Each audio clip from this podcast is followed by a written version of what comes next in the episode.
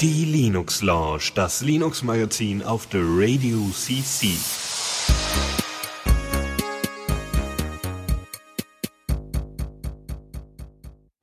Ja, guten Abend und ich habe das Gefühl, wir sind in der letzten Woche oder in der nächsten, wie man es nimmt. Ja, um eins verschoben. Wir sind nämlich Ja. diesmal äh, nicht äh, Philipp und Dennis, sondern äh, Lukas und Faldrian. Genau. Dann ja, die die beiden, also Philipp war irgendwie klar, dass er nicht nicht kann, da habe ich mich dann bereit erklärt einzuspringen und dann äh, ist Dennis jetzt kurz, äh, Kurzfristig. kurzfristig ausgefallen und Ja. Äh, ja, dann machen wir Da das. war ich dann plötzlich noch irgendwie da, meinte sie, ja komm, ich spring rein, ist ja eh vorbereitet, hast du ja schon die Arbeit gemacht. Yeah. Ja, yeah, voll gut.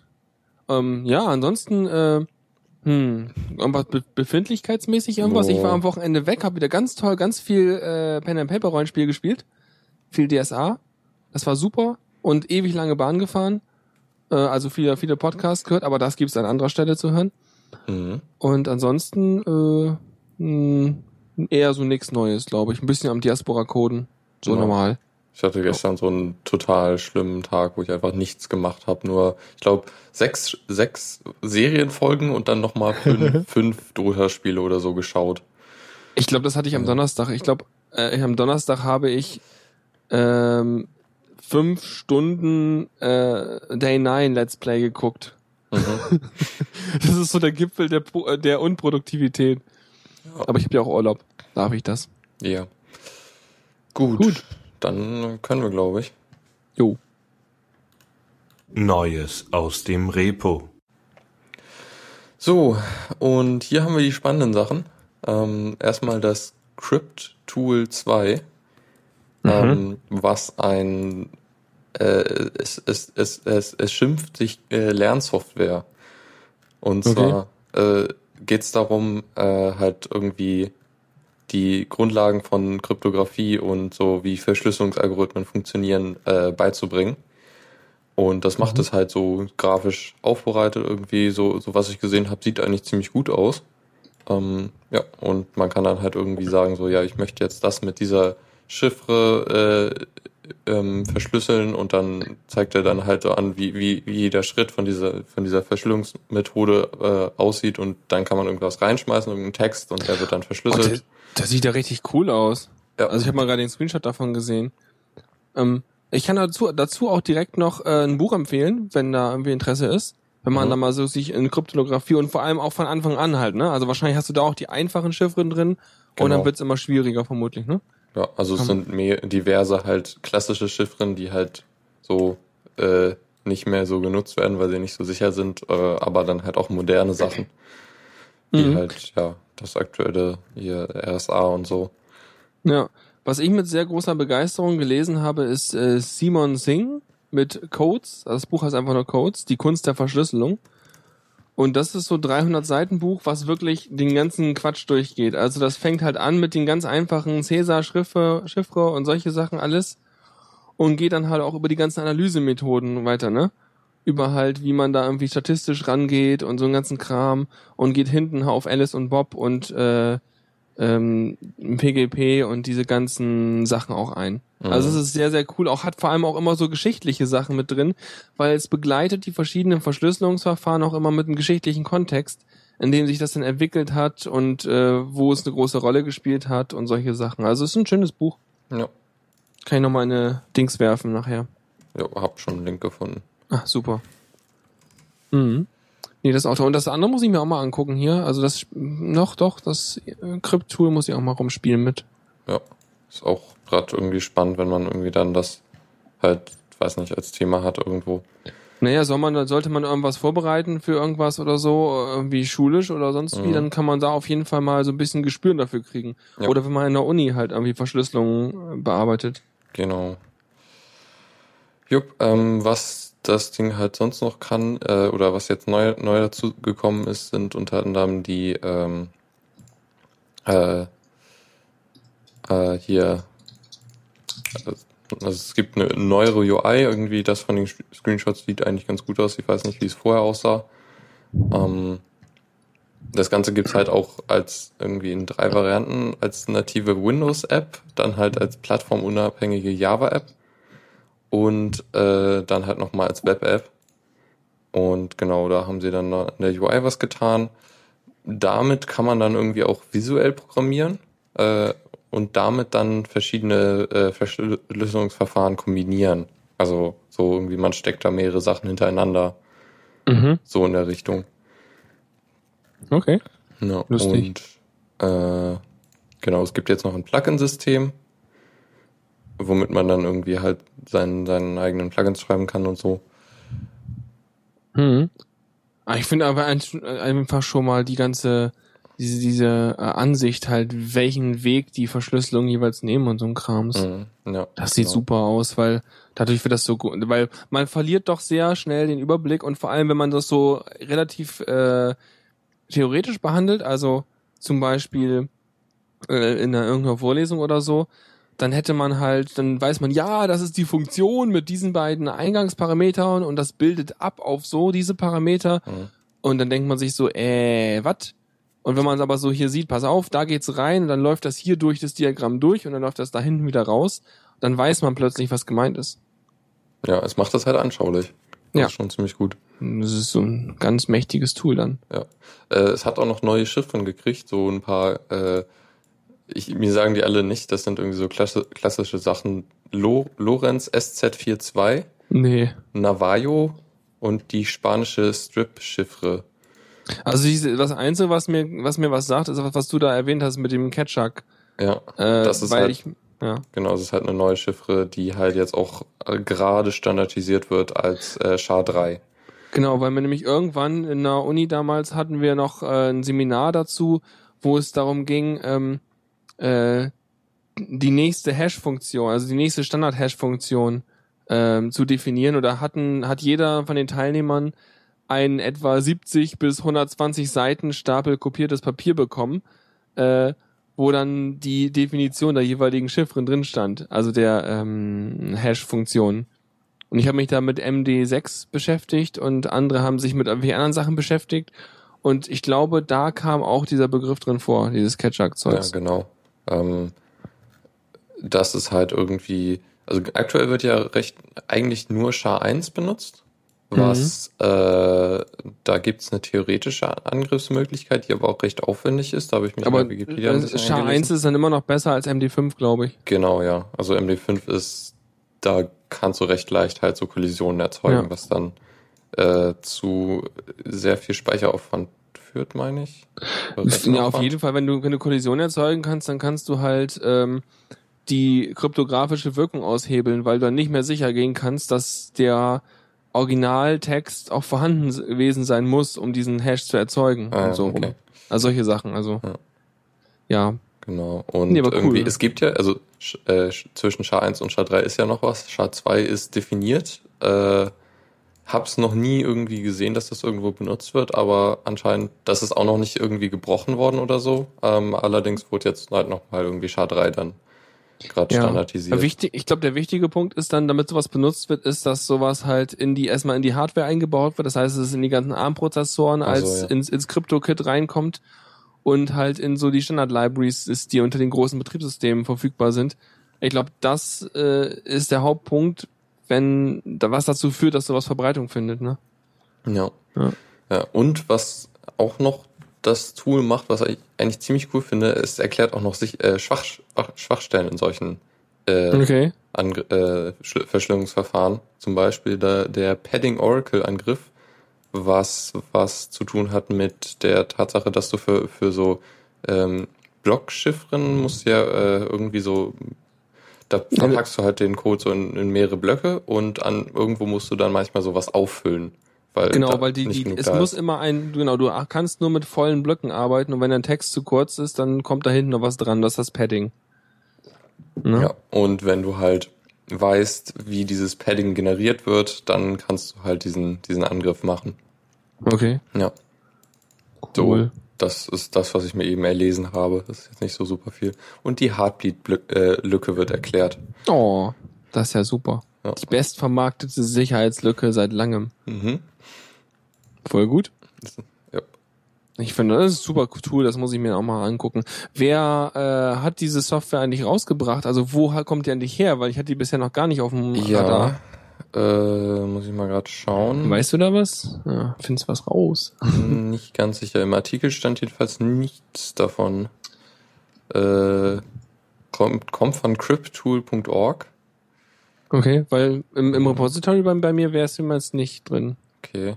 glaube ich. Nö, kein Crypt-Tool. Das ist Okay. auf jeden Fall was, eine deutsche Entwicklung. Mhm. Äh, über Cryptool. Vielleicht steht da was. Aber ich muss Krypto erlauben. Hoho. Dann melden sie gleich erstmal an die NSA, wer sich jetzt für Cryptool installiert und äh, interessiert und dann kommst du auf so Ja. eine Watchlist. Ja, wobei man noch erwähnen sollte, dass äh, Cryptool 1 wird weiterhin ent weiterentwickelt, weil Cryptool 2 noch nicht alle Funktionen hat. Mhm. Aber irgendwie steht hier nicht, oder ich übersehe es gerade ganz hart. Ja, Auszeichnung. gut. naja. Könnt ihr ja sonst in die Kommentare reinschreiben. Ja. Ähm, mhm. Ja, cool. Okay. Okay, nächstes würde ich sagen. Jo. Media Goblin, äh, was wir auch schon irgendwie ein paar Mal hatten. Mhm. Ein, ja, es ist halt so, äh, äh, das benutzt man halt, um irgendwelche Medieninhalte zu hosten bei sich lokal. Also Bilder, Videos, Genau. sowas. Also es hat auch noch ein paar mehr Medienformate. Also Mhm. irgendwie haben sie jetzt auch Blog, Blogposts so experimentell. Mhm. Ähm, das hat auch so, das ist, also es versucht so einen, so einen, so einen Flickr-artigen Ansatz zu machen zum Selbsthosten, oder? Ja, es gibt auch irgendwie Ansätze, eine Federation aufzubauen. Joa. Äh, da Es gibt's halt, gruselt mich ein wenig. ja, ja. Das, äh, mal sehen, ob sie es schaffen. Die haben auf jeden Fall jetzt eine API definiert, die Pump API. Äh, Das klingt mir nach Pump.io irgendwie, ob die das Ja, mit, mit benutzen das würden. Ja, also die ist, sein. ist, ist die Pump.io API. Der. Link führt direkt dazu von dem Newsartikel. Mhm. Ja, Wenn sie meinen. ja, und darüber kann man dann halt auch, also was, wo- wofür das wohl erstmal genutzt wird, ist halt so äh, Dateien hochladen über die Kommandozeile oder andere Sachen.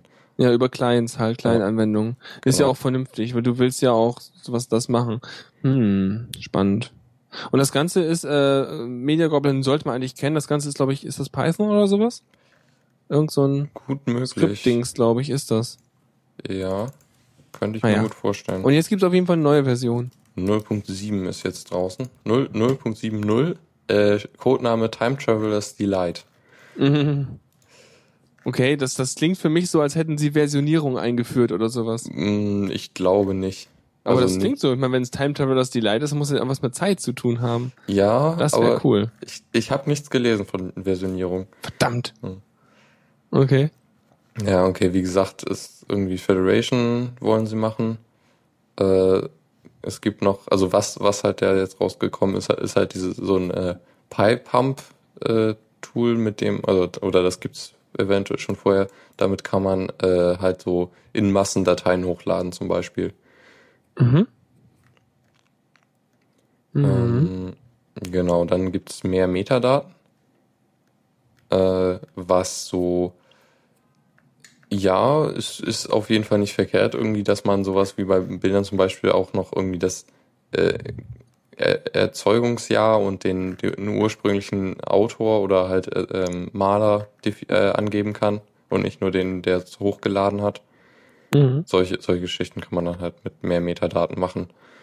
Ja. Ja. Es gibt ein äh, Retro-Theme, was ziemlich cool aussieht. Und äh, Theming haben sie eh, eh jetzt ver verbessert mit CSS-Themes, die man dann irgendwie, also sie benutzen das äh, Skeleton CSS Framework, mit dem, Mhm. so damit kann, äh, passt sich das die ganze Webseite dann halt auf die ähm, auf die äh, Bildschirmauflösung an, äh, so dass du halt auch irgendwie auf mobilen Geräten gut äh, irgendwie das Zeug an, an, anzeigen lassen kannst. Ja, oder aber auf extrem breiten, großen Bildschirmen. Wenn du da so ein, so ein, so ein Tuxi hast mit deinen irgendwie 25, äh, 2,5000 Pixeln da, dann hast du sonst bei irgendwelchen Blocks in der Mitte einen schmalen Streifen, wo der Block ist und rechts und links nochmal so viel Platz. Aber das, Und- du ziehst ja. doch kein Browserfenster über alle Bildschirme. Nee, aber ich meine, alle, allein schon einen so ein Hauptbildschirm mit 2500 Pixeln so, Breite, ja. so, das ist doch schon heftig groß. Das stimmt. Mhm. Ja? So, sonst noch was? Ich glaube nicht. Das waren so die wichtigsten Sachen. Und, und noch einiges mehr.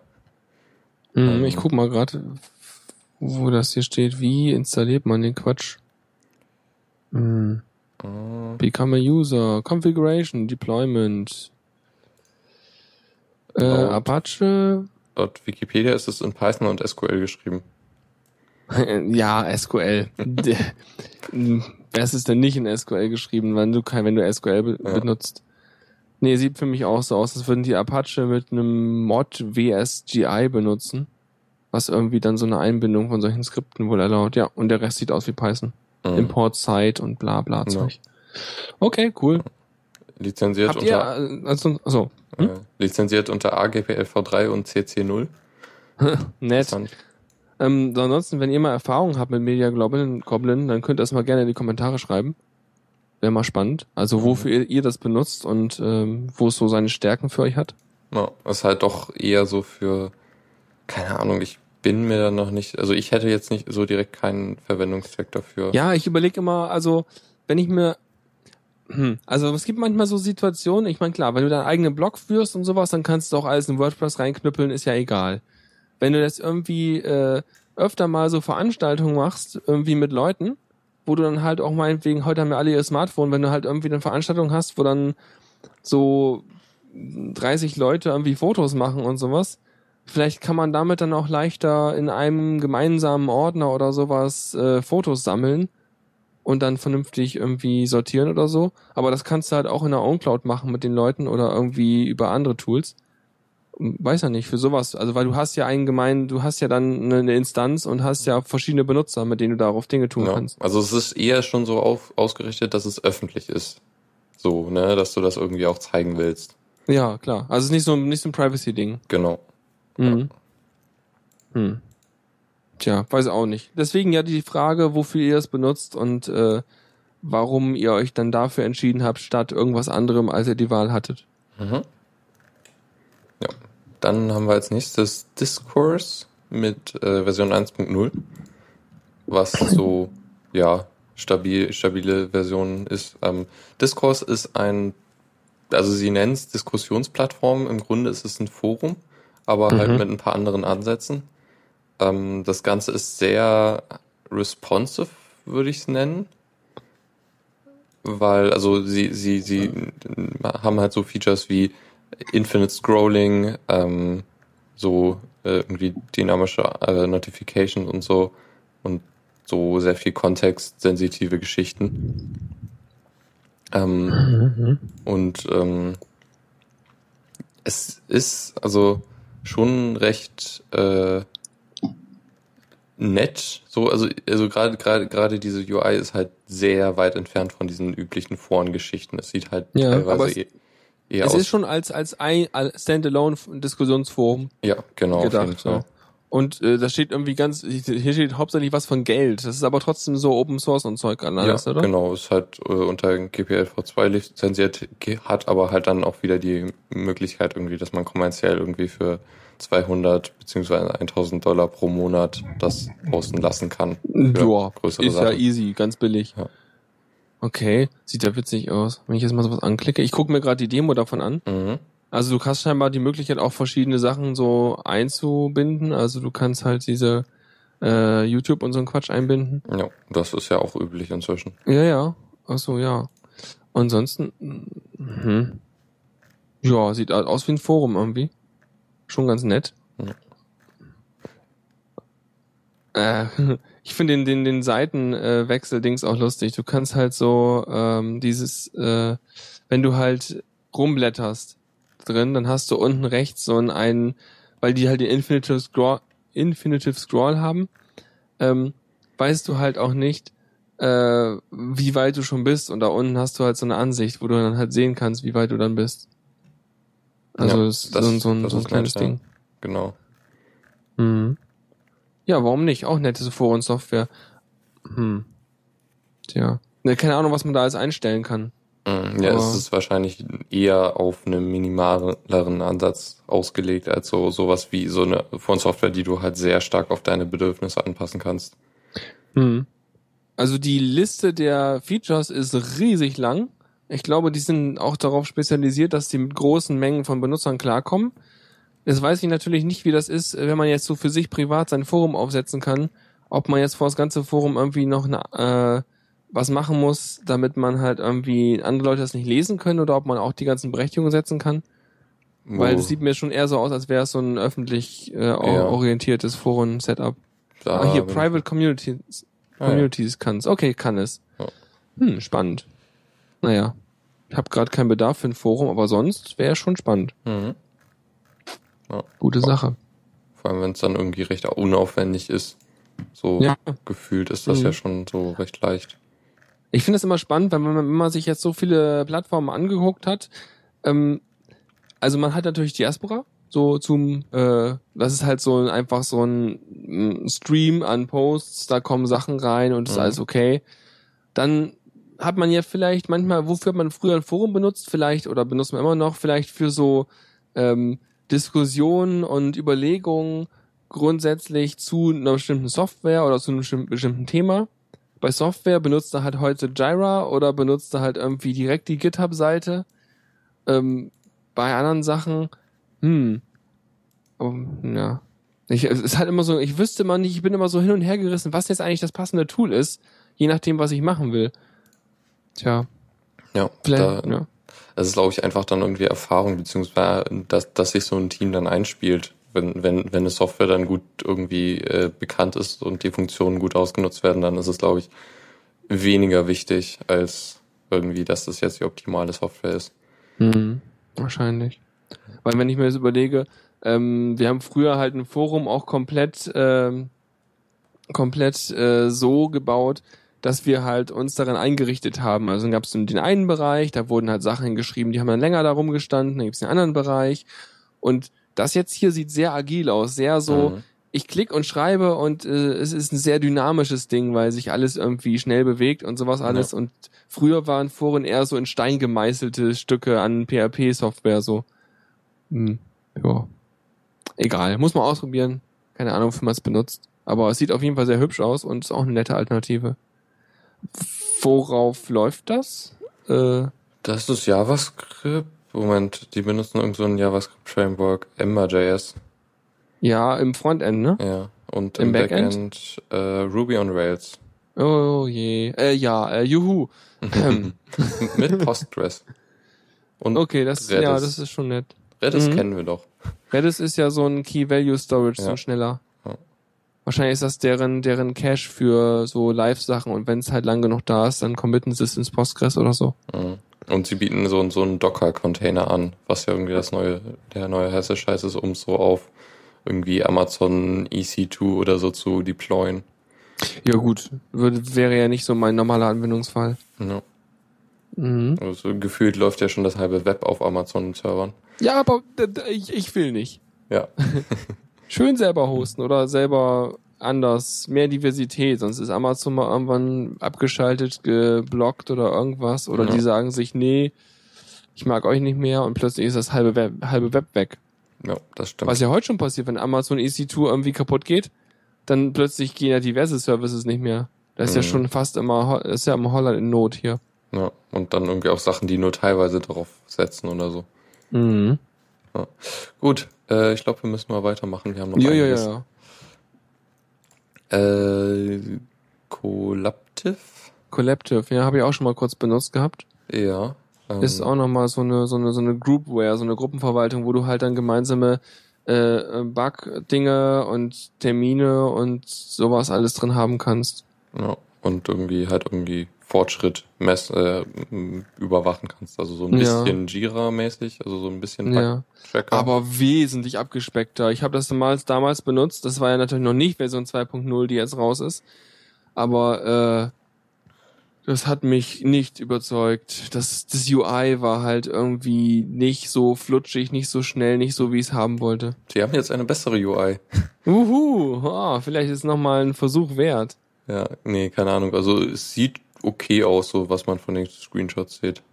Okay. Man Ja. halt mal gucken, weil mir fehlten halt bei diesen ganzen äh, Progress-Dingern, also als wir natürlich, wir haben am Anfang versucht so, ja, lass uns doch mal so eine Art Bug-Tracker damit machen. Das konnte man sowas von knicken. weil äh, ich ja schon vom Radio äh, Jira gewohnt war damals, glaube ich. Ich glaube, das war damals schon dadurch, ja.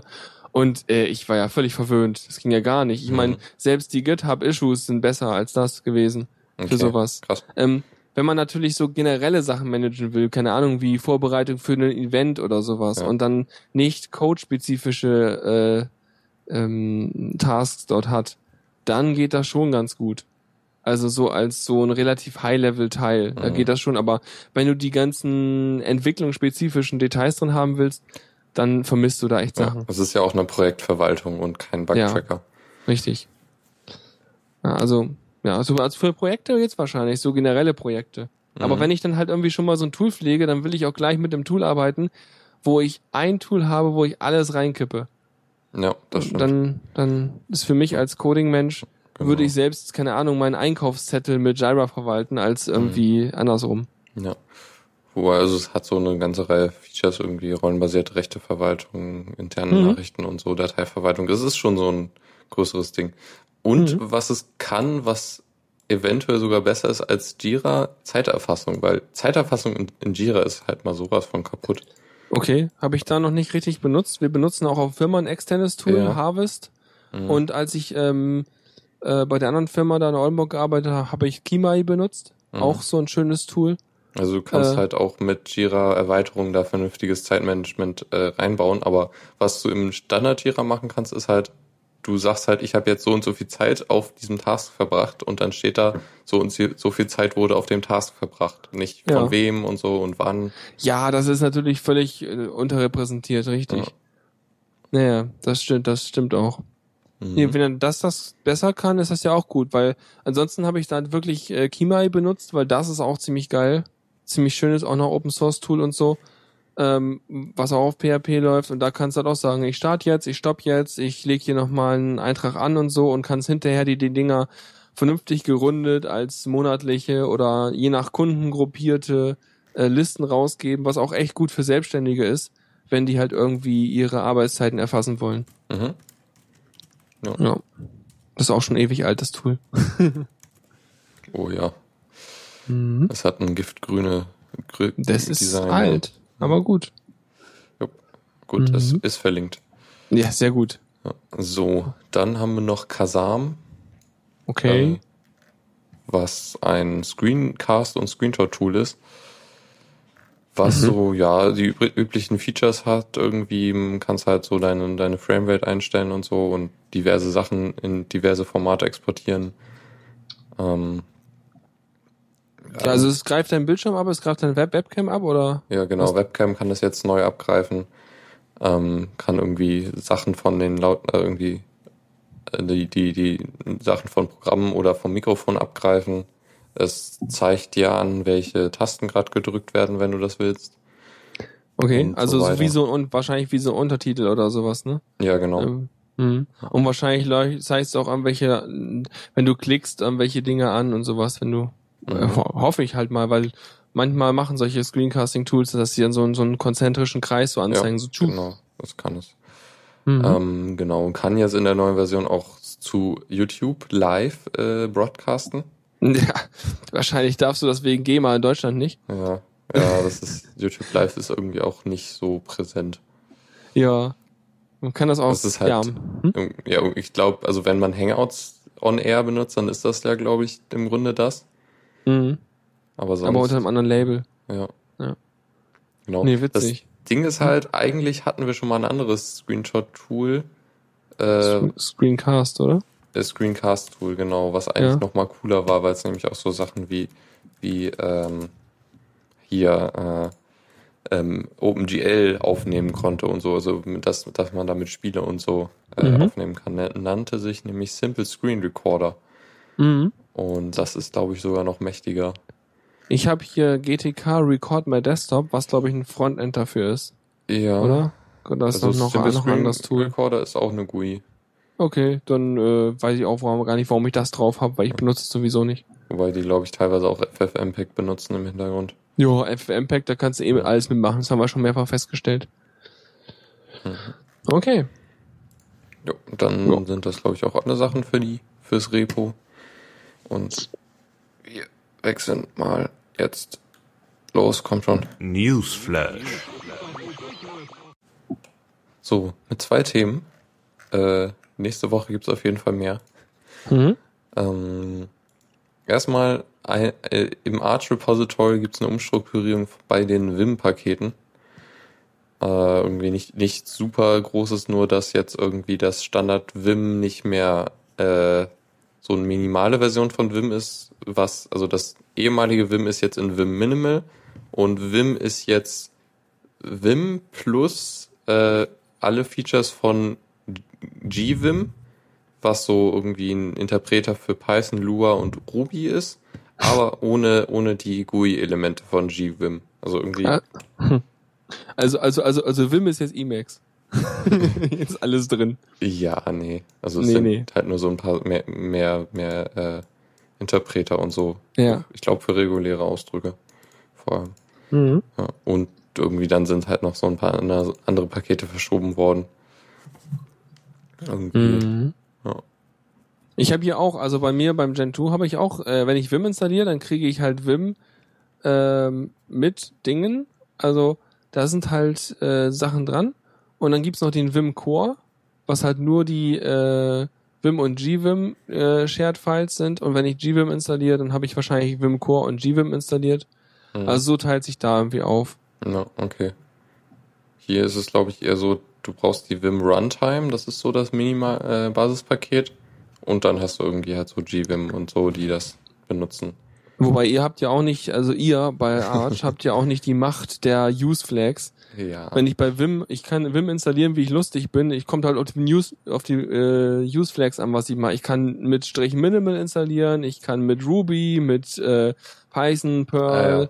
Und so weiter installieren. Sachen, ja. Okay. Und bei mir ist halt so Python, Perl Zeugs aktiv, aktiv Mhm. und dementsprechend werden die passenden Features da einkompiliert. Ja. Ist jetzt nicht so eine große News, es sind nur neue Pakete und jetzt kann man sich Vim nochmal Ja. installieren und hat dann ein neues Vim. Yay! Obwohl wir eben schon bei Emacs waren, äh, hatte ich vorhin noch gar nicht gelesen gehabt. Äh, Tatsächlich ist auch als News, ne? Mhm. Ja, äh, Emacs äh, wechselt jetzt zu Git. Was auch nicht so super spannend ist, aber sie, sie, äh, was sie vorher benutzt haben, war Bazaar, äh, was Ja. ich irgendwie noch nicht auf dem Schirm hatte, aber das wurde wohl auch nicht so lange, nicht so vor allzu langer Zeit von Canonical erzeugt. Äh, ist halt auch ein verteiltes Versionskontrollsystem, so wie Ich- Git oder Mercurial. Ich glaube damals in der in der Chaos Radio Folge zu verteilten Versionssystemen Mhm. kam Bazaar auch kurz drin vor. Und ich ist mir aufgefallen, weil einige Overlays für Gen 2 auf Bazaar liefen, weil er irgendwie meinte immer so irgendwas mit Punkt BZR könnte er jetzt nicht machen, weil ich jetzt nicht installiert. Ich soll doch mal Bazaar installieren.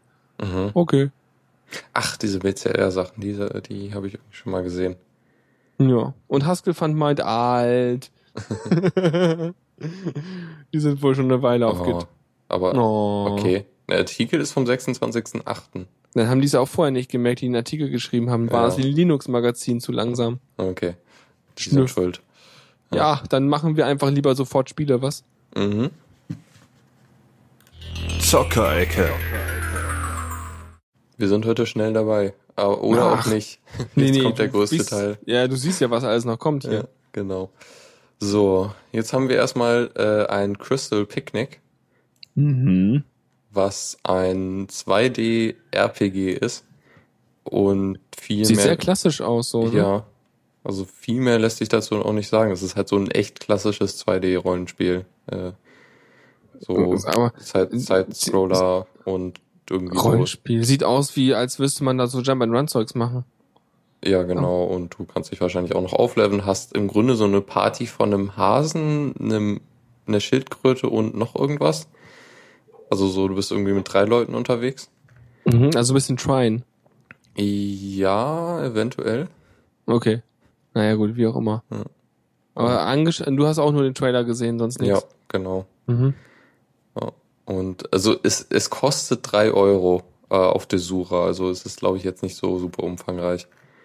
Mhm. Ja. Ich weiß nicht, mich, mich macht's gerade nicht so an. Vielleicht ist auch aber der Screenshot dieses äh, angehaltenen Vimeo-Videos ein bisschen äh, mit lieblosen Farben voll, weil Ja. das sieht alles irgendwie so matschig braun aus. Das stimmt irgendwie. nicht so super schön. Mhm. Ja, das nächste ist ein Rennspiel. Ähm, Distance Racing nennt sich das. Und es ist im Grunde äh, Tron mit Autos. Super. Ein Modell ausgetauscht. Ja. Ja, also Okay. ist, also, naja, ich glaube, es ist jetzt nicht so ganz so viel. Du hast halt eine Strecke, die halt sehr Tron-like aussieht. Und ähm, das Spielprinzip selber ist eher so, du hast irgendwie, musst, springst sehr viel mit dem, mit dem Auto, aber und musst dann irgendwie dich auch ausbalancieren, so dass du halt dann irgendwie ri- wieder richtig äh, landest nach dem Sprung. Das ist, glaube ich, so eine der Hauptmechaniken. Mhm. Und sonst ist es halt Brettspiel. Ja, nee, also vor allem wahrscheinlich ein, durch diese dieser Tron-Stil deswegen halt, weil es ziemlich viele so Polygonflächen gibt mit hellen Strichen drauf und sowas. Äh, dadurch hast du wahrscheinlich auch ein ganz gutes Geschwindigkeitsgefühl dabei. Ja, das Vermute ich mal. Hm. Ja. Sieht nett aus und äh, ist jetzt, genau, ist, ist gerade in der Private Beta, ist ein Kickstarter-Projekt und die Bäcker können jetzt halt äh, drauf zugreifen. Ja, also ich müsste das Video angucken, aber so vom ersten Screenshot denke ich mal so, hm, nicht mein Typ von Spiel, weiß auch Ja. nicht. Ja, Rennspiele finde ich auch nicht mehr so super spannend. Hm. Aber wahrscheinlich dann wieder, wenn, wenn Tuxi die spielt mit seiner, seinem Hut auf da, äh, seinem, ähm, äh, hier, Dingens. Wie heißt das Ding? Äh, Der Helm da? äh, Das, weiß schon, mit dem Bildschirm vor den Augen. äh, Oculus Rift. ja. Genau. Ich komme gerade nicht drauf. Vielleicht ist damit Rennspiel noch mal geiler, wenn man noch, best, noch Ja. mehr drin steckt. Ja, also auch diese, diese ganzen, ich weiß nicht, irgendein Beispiel war so ein, so ein Space, äh, wo du irgendwie in so einem Raumschiff, äh, in so einem Space Fighter bist und dann da mit rumfliegst. Das soll, soll auch recht cool sein mit der Mhm. Oculus Rift. Hm. Hm. Okay. So, viel mehr ist da glaube ich auch nicht.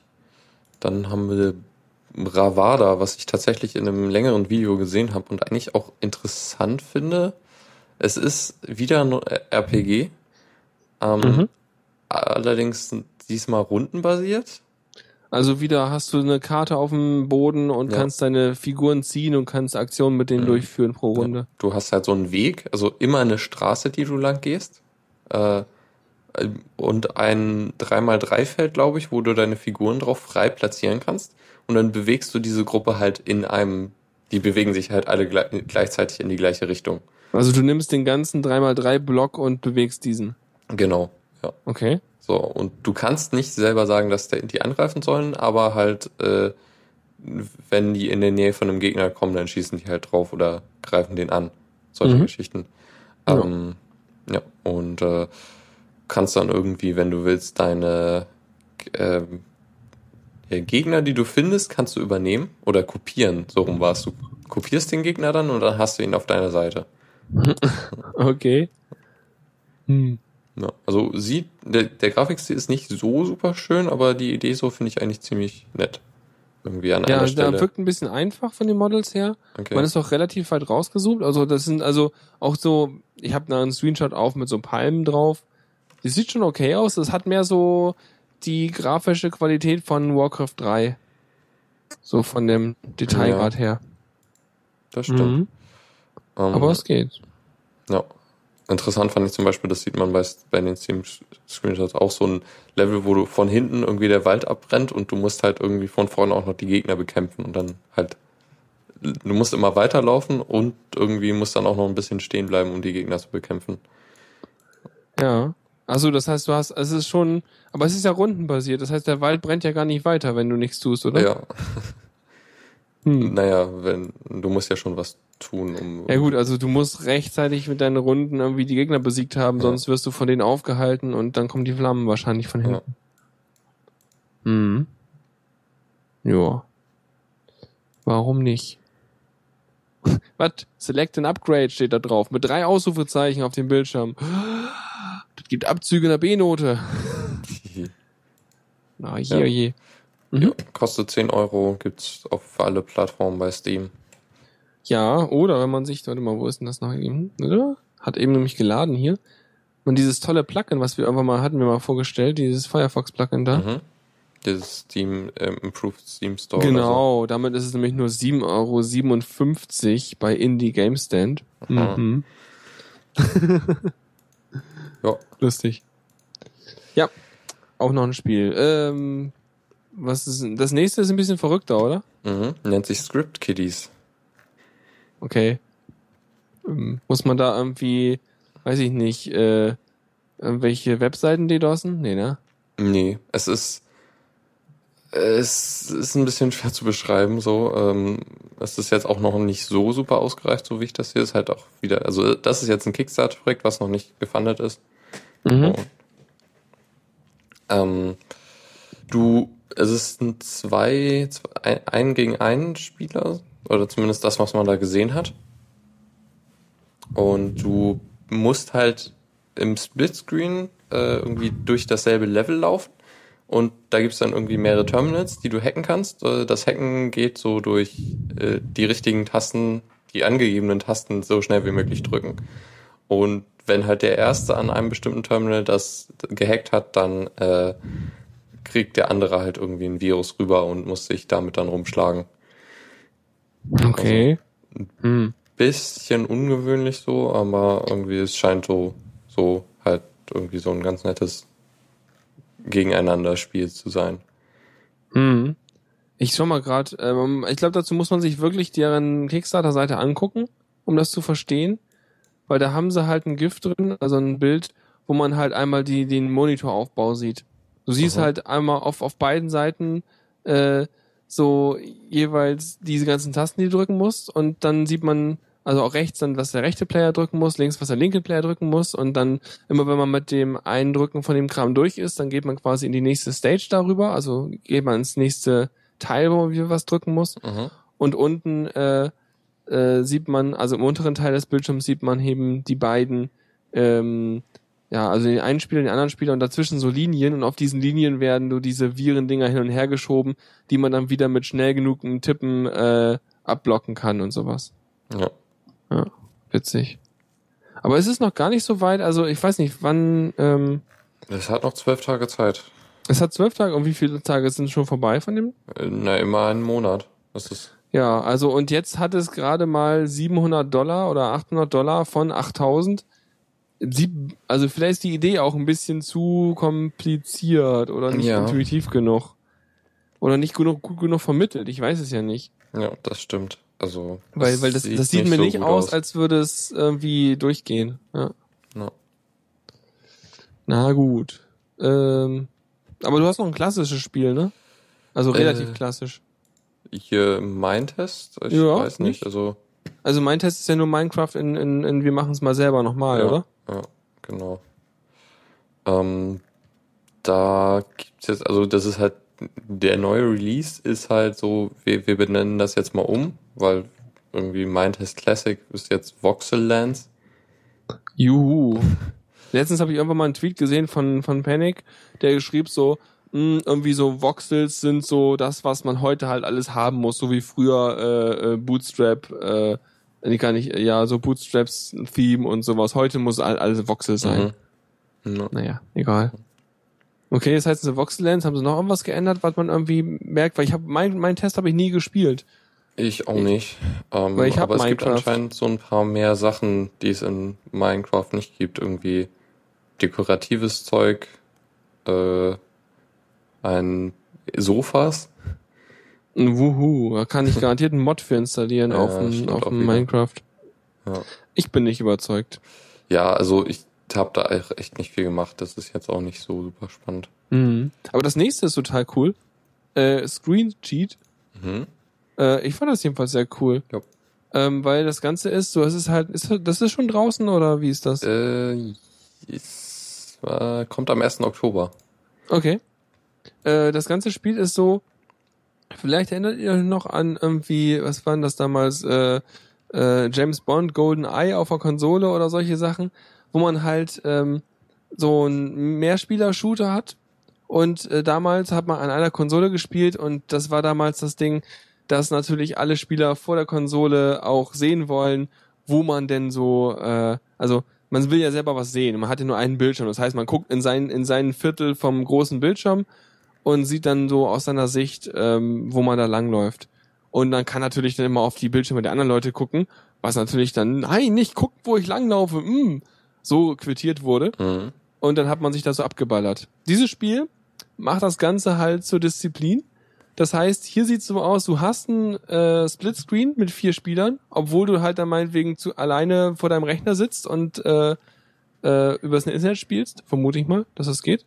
Ja. Ähm, und der Trick ist, äh, die Player Models sind unsichtbar. Das heißt, du siehst die anderen Spieler gar nicht, außer du guckst halt auf die anderen Bildschirme drauf und siehst sozusagen die äh, Sichtposition, aus der sie die Welt sehen und kannst dir daran vielleicht zurückdenken, wo die dann gerade stehen, wohin du schießen musst. Ja. Du kannst dich irgendwie auch noch auf andere Weisen verraten, indem du halt, ich glaube, irgendwelche Waffen benutzt, die irgendwie so Partikel haben, die dir anzeigen, wo, woher man geschossen hat und so. Aber prinzipiell musst du halt wirklich da schauen, was die anderen auf den anderen Bildschirmen macht, machen. Ich finde das cool. Das ist so, ich meine, ich schaue auch am liebsten immer auf die, äh, wenn, wenn man Portal, Portal 2 zusammenspielt, schaue ich auch immer am liebsten mit Tab auf die äh, kleinen, Mhm. auf den kleinen Bildschirm, weil ich mir denke so, oh, nett. Das ist wie Ja. Fernsehen. Und wenn man halt da die ganze Zeit guckt, so, wird man wahrscheinlich währenddessen erschossen, während man gerade guckt. Ja. ja. Mhm. Das ist cool. Ich glaube, das wird super. Ja. Wenn die Grafik dann noch halbwegs stimmt, dann ist es, Ja. glaube ich, auch gut. Ja, also Grafik geht aktuell so. Ja, ist nicht, ist halt nicht so- herausragend. Spaß. Ist aber auch, glaube ich, äh, okay. Man kann es vorbestellen. Mhm. Na gut. Also es soll wohl 15 Euro kosten nachher. Gerade für 10 Euro vorbestellen.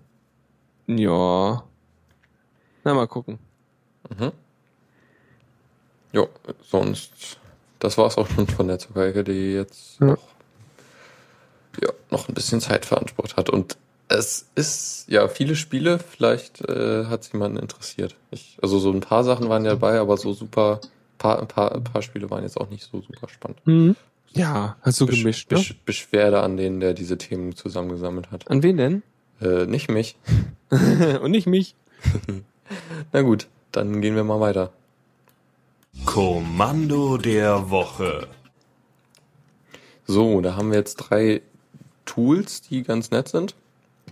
Einmal CPU-Bars, Mhm. was dir die äh, Ausnutzung der, der CPU recht aus, äh, recht genau darstellen soll. Ich bin da noch nicht sicher, wie man das liest. Also das sind so sehr viel Pixel, die halt irgendwie, Vielleicht können wir da mal diesen, du hast wahrscheinlich diesen Screenshot angeguckt in dem Mhm. Git-Repository, oder? ja, Ähm, ich würde das so lesen. Also man sieht auf dem Screenshot erstmal, äh, dass seine Konsole zu schmal ist und es einmal um, umgebrochen wurde.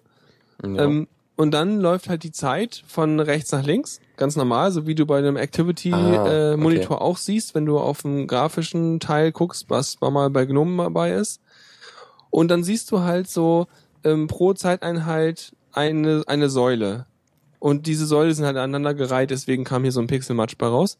Und diese Säule enthält halt immer verschiedene bunte Kästchen. Und in diesem Fall, äh, die bunten Kästchen sind halt je nach Legende aufgeschlüsselt so äh, CPU-Auslastung für den Benutzer, fürs System, Warten auf Festplatte und äh, Prozesse mit geringer Priorität, also nice. Und ähm, dann siehst du halt immer die Anteile der Auslastung, sollte dein System halt komplett ausgelastet sein. Mhm. Und äh, läuft dann halt so, scrollt dann wahrscheinlich so bunt von rechts nach links durch ja. und äh, hast noch eine Spezialanzeige für den Durchschnitt über alles, was da gerade angezeigt wird. Ja, okay, dann war es doch. Also ich, ich war etwas verwirrt und hatte irgendwie andere Sachen erwartet. Nee, so würde ich das mal vermuten. Ja, das Weil- klingt sinnvoll. ja. Da sind ja auch Zeiten dran, die mal, die ich jetzt erst gesehen habe. Hm, Zeiten? Ja, unten diese Zahlen rein. Das ist ja Mm. 0, 0 bis 9 und dann hast du eine 1 und darunter eine 0 und das ist dann, Ach so, und dann fängt er plötzlich mit 10 Einsen, 10 Ja. Zweien, 10 Dreien. Uh. Ja, okay. Witzig.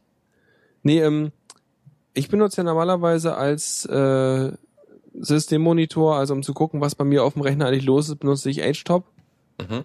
Und HTOP ist einfach geil und da habe ich bei mir auch eingestellt, dass ich halt das sehen kann, weil was das hier nicht macht, jedenfalls in dieser Ansicht nicht, vielleicht ist der Screenshot auch nur auf einem System mit einer CPU gemacht worden, aber bei mir habe ich halt mit HTOP sehe ich halt die Auslastung der ganzen Kerne einzeln halt, ne? Ja, Auch unterteilt jeweils mit so bunten Kästchen nach diesem Kram, aber halt ohne History, klar. Ja. Mhm. das ist praktisch.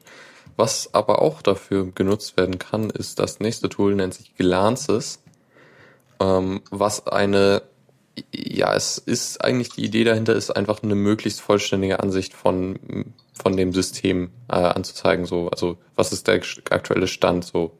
Irgendwie wie, es zeigt halt die irgendwie CPU an, was die macht, äh, was das Netzwerk macht, was die Festplatte macht äh, und Prozesse und so und irgendwie wo wie viel Speicherplatz verbraucht wird und Arbeitsspeicher, also recht viel eigentlich. Und man kann es auch dazu bekommen, dass es irgendwie die, die Temperatur von Sachen anzeigt. Das habe ich aber noch nicht geschafft.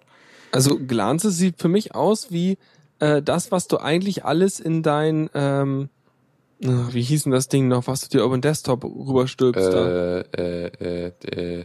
Genau, das. Weißt, genau, Kron, äh, äh. Konki. So. Ja. Das da, genau. Sieht aus wie Conky, nur halt eben, dass du dein Desktop nicht vollmüllen willst, sondern nur manchmal all das no. sehen willst, was du da eigentlich reinstopfst. No. Da, wenn du zum Beispiel den guten Terminator benutzt als Terminal-Emulator, da, da dann irgendwie deine vier Kacheln hast, dann kannst du in eine Kachel da dann das, das reintun und siehst halt dann irgendwie immer, wenn du in anderen Terminals was machst, das, wie gerade der Stand ist. Mhm. Mhm. Ja, und viel macht, mehr macht es, glaube ich, auch nicht. Und äh, ach ja, was es noch macht, ist äh, dich warnen, wenn irgendwelche Sachen kritisch werden. Mhm. Das ist auch gut. No. So, und dann haben wir noch äh, GUI, also G-O-O-E-Y. Und das ist ein Programm, um äh, aus Kommandozeilenprogrammen, genauer genommen äh, Python-Kommandos, äh, GUIs zu basteln vollautomatisch. Heißt also, mhm. du baust da so ein paar, paar Sachen in dein, dein äh, Python-Skript rein. Äh, also vor allem ein Python-Skript, was viele äh, Argumente hat. Äh, und dann baut er dir eine GUI, wo du dann halt irgendwie, kannst du halt den irgendwie so einzelne Argumente angeben und dann sagt er dir halt so, ähm, ja, für, also so ein Argument, wenn du das richtig in Python implementierst, hast du halt dann auch so eine Beschreibung und so und die zeigt er dann direkt an und dann hast du so ein Eingabefeld für dieses spezielle Argument und dann hast du halt auch noch eine Ausgabe. Also wenn du das laufen lässt, dann siehst du dann halt direkt in dem Fenster halt, was, was passiert und so ja. macht ich, halt, ja. Ich, ich sehe auch schon gleich in den Screenshots hier, was die Zielgruppe ist. Das sind so die Clicky Bunti, ich kann, ich kann keine Command-Line eingeben, Windows-Benutzer. Mhm weil äh, die CMD.exe unter Windows ist auch einfach kein Terminal, was du benutzen möchtest. Ja. Äh, dann kann ich schon verstehen, dass man dafür lieber eine GUI hat. Aber ansonsten, ja, äh, ja ich meine, das gibt natürlich die ganzen Optionen einmal auf einen Blick und kannst du auswählen. Das ist schon sehr cool. Ähm, wahrscheinlich brauchst du dann einfach nicht die, wahrscheinlich interpretierst einfach die Help-Text-Dinge, ne? Wenn du das ja. richtig machst. Ich bin mir da nicht mehr sicher, wie das mit so Argumenten war in Python. Hm. Äh, also du hast, glaube ich, mit einer bestimmten Bibliothek kannst du dir das alles selber generieren lassen. Und also das sind halt so so äh, Annotations. Ich weiß nicht, wie die in Python heißen. Sehr geil mit Annotations. Wusste ich auch noch nicht, dass die gehen in Python. Ja, ist auch neu, kenne ich nur aus Java. Ja, genau. Ja, lustig. Warum auch nicht? Ist auch cool.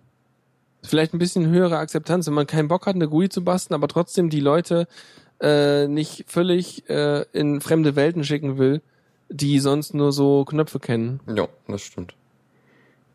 Und ein GUI, GUI selber generieren ist halt schon nicht schlecht, finde ich. Ja, auf jeden Fall. Also ich glaube, das ist dann super. Vor allem du siehst halt auch, was dann ausgeführt wird und dann siehst du auch hinterher, wie der Zustand ist. Ne? Also mhm. das heißt, es, es tut ja deine dein, dein Konsolen-Output halt in so ein äh, Text-Area-Feld rein und kannst hinterher sagen, du, bin fertig, Dankeschön, mach zu. Ja. Äh, voll gut. Also das heißt, du kannst dein kleinen Python-Skript-Zeug schreiben, packst das Ding dumm rum und schon hast du was, womit halt auch Leute allein mit Klicken mit klarkommen. Ja, also äh, Deus fragt gerade, ob es mit anderen Sachen geht außer Python. Ich glaube nicht, aber ich bin mir nicht ganz sicher. Also es scheint mir doch nur Python zu sein. Ähm, steht das nicht dran irgendwie? Quickstart. Ähm, ja, nö, das sieht mir aus wie Python, klar. Ja. Wenn man sich mal anguckt, was das so, was da so drin steckt, das ganze Ding ist auch in Python geschrieben, also das funktioniert nur mit Python. Ja, also ich glaube, das Problem wäre eher, dass du in Python irgendwie mit dieser einen Bibliothek da doch eine recht gute Möglichkeit hast, äh, so Kommandozeilenargumente zu erzeugen und in der Bash ist das, glaube ich, überhaupt nicht standardisiert in irgendeiner Weise. Weiß ich nicht. Kann ich nichts zu sagen. Ich habe immer das Gefühl, alle wissen irgendwelche Standards und einigen sich und sind total toll und ich check's alles nicht. Also Das ist auch möglich.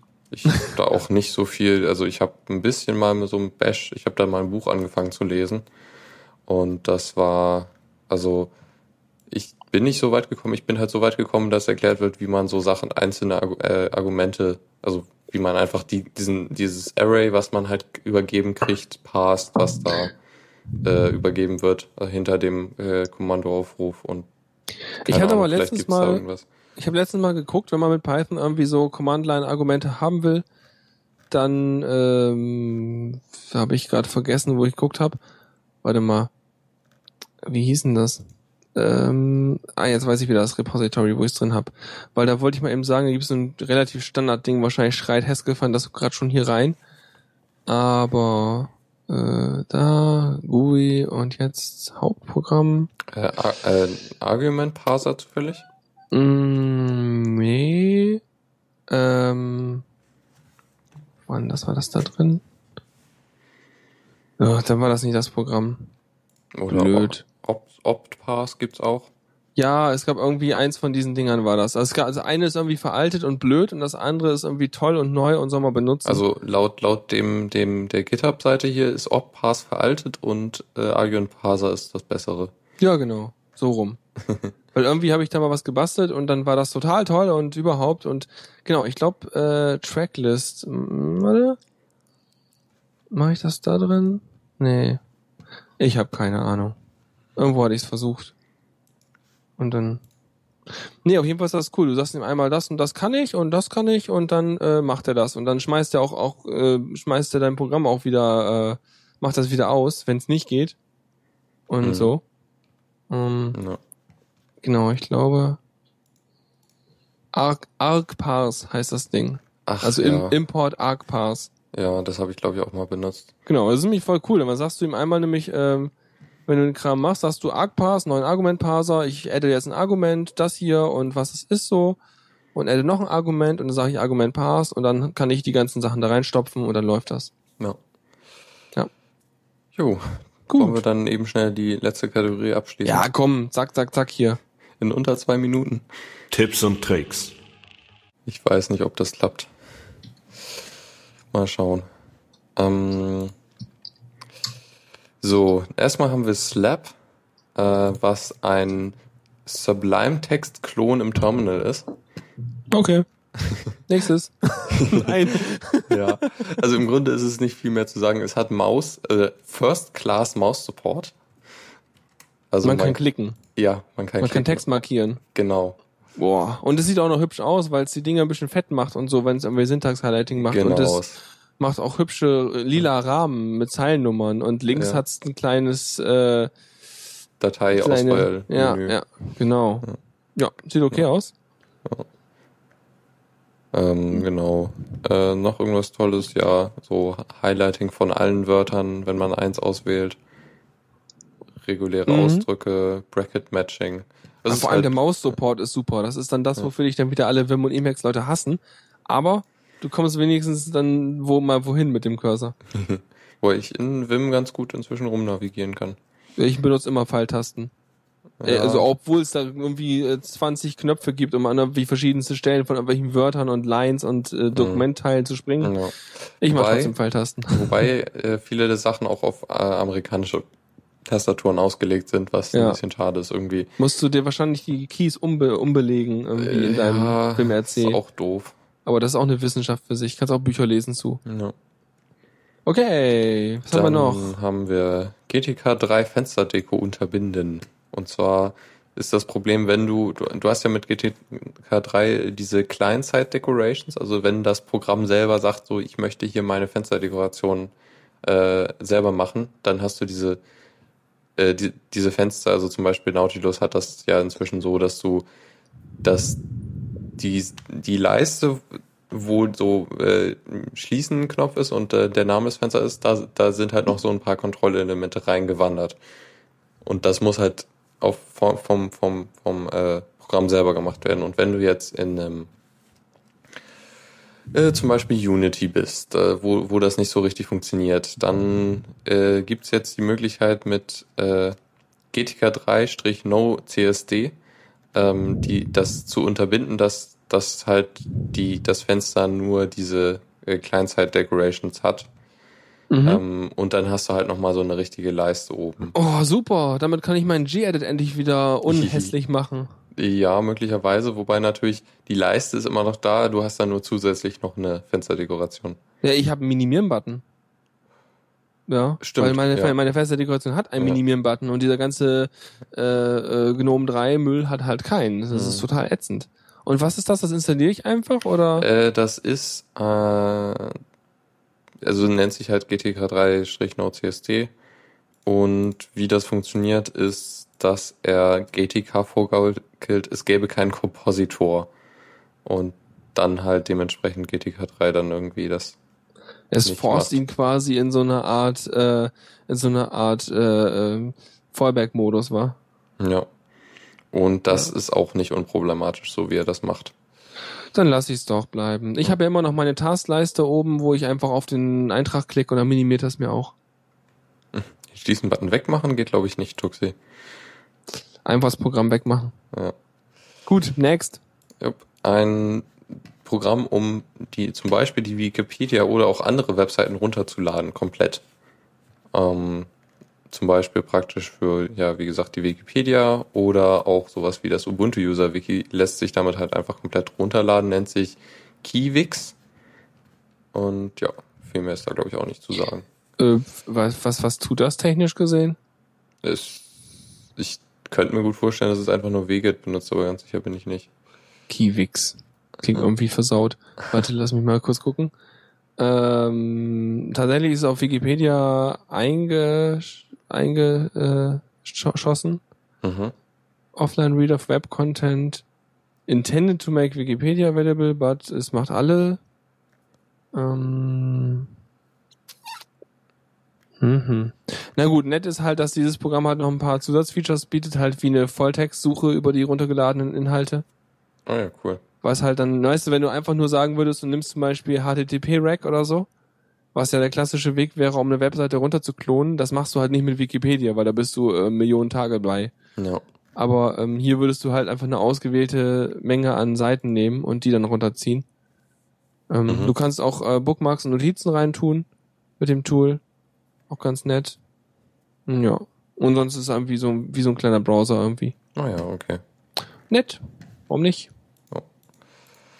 Dann haben wir noch einen Linktipp zu der Bash, dem Bash Guide, der, also das ist The Bash Guide nennt er sich, äh, ist ein Guide zur Bash, der gerade in Aufbau ist. Da gibt's gerade erstmal nur zwei Kapitel und der Rest soll wohl in den kommenden Monaten dazukommen von elf Kapiteln insgesamt, die halt jetzt schon hier so mit Beschreibung da sind. Ähm, das Ding sieht eigentlich ganz gut aus, weil es halt so, ja, recht gut, also recht gut verständlich, glaube ich, erklärt, wie das Ganze so funktioniert und so, also wirklich grundlagentechnisch.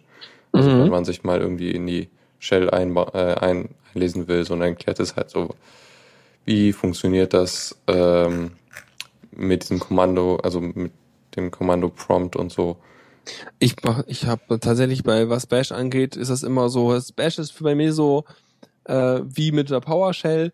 Äh, ich will irgendwas machen, ich google, ich google nach Vorschleifen im Bash, ja, und dann äh, mhm. mache ich sie einfach, ja. weil ich komme sonst immer durcheinander. Also es ist bei mir eher so eine on on demand Doku, die ich dann brauche. Ja. Aber richtig lernen mache ich das nicht, weil das dafür brauche ich das zu selten. Das ist, glaube ich, das, was ich so gelernt habe in diesem äh, Shell-Buch äh, aus dem Galileo Verlag, glaube ich. Mhm. Das ist halt ein richtig dickes Buch und ich habe die ersten zwei Kapitel oder so gelesen und das war schon das ziemlich ist, viel. Das Schöne an dem Galileo-Zeugs ist ja immer, du kannst ja auch immer alle online lesen, ne? Oder, oder viele glaub zumindest, ich, ich glaube ja. nicht alle. Okay. Aber das ist immer doch, wenn ich irgendwie bei Google auf irgendwas suche oder so und dann komme ich manchmal zu solchen Dingern, wenn das so grundsätzliche Probleme sind. Mhm. Und dann freue ich mich immer, weil der Verlag das da reingestellt hat. Ja. Gut, letzter. Äh, ja, letzter. Äh, Watchfile.sh, was Okay. Mehr oder weniger ein Cron-Tab ist für, für Dateiänderungen. Also es, du sagst ihm halt so, ja, wenn die Datei sich ändert, dann führ mal was aus. Und das ist ein recht einfaches Python-Skript. Das ist einfach bei Ah, nee. GitHub Gist, gesch- nee. das ist ein Bash-Skript, Bash-Script, okay. oder? Ja. Ja, Bash. Bei GitHub Gist äh, äh, gehostet. Auch sehr geil. Äh, ja, das macht quasi, was macht denn das? Mal eben gucken, was technisch tut. Es macht eine Endlosschleife, schläft halt eine gewisse Zeit, macht eine MD5-Summe über dem, über der Datei. Okay.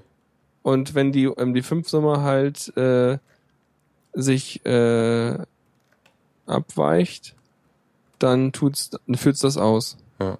Okay, interessant. Ich dachte, es gibt ja dieses iNotify schon länger irgendwie, dass, dass man sich irgendwie in den Linux-Kernel dranhängen kann und dann, Mhm. Das ist auf Dateisystemebene. Das heißt, wenn der Ja. dann merkt, dass die Datei angetouched wird. ja.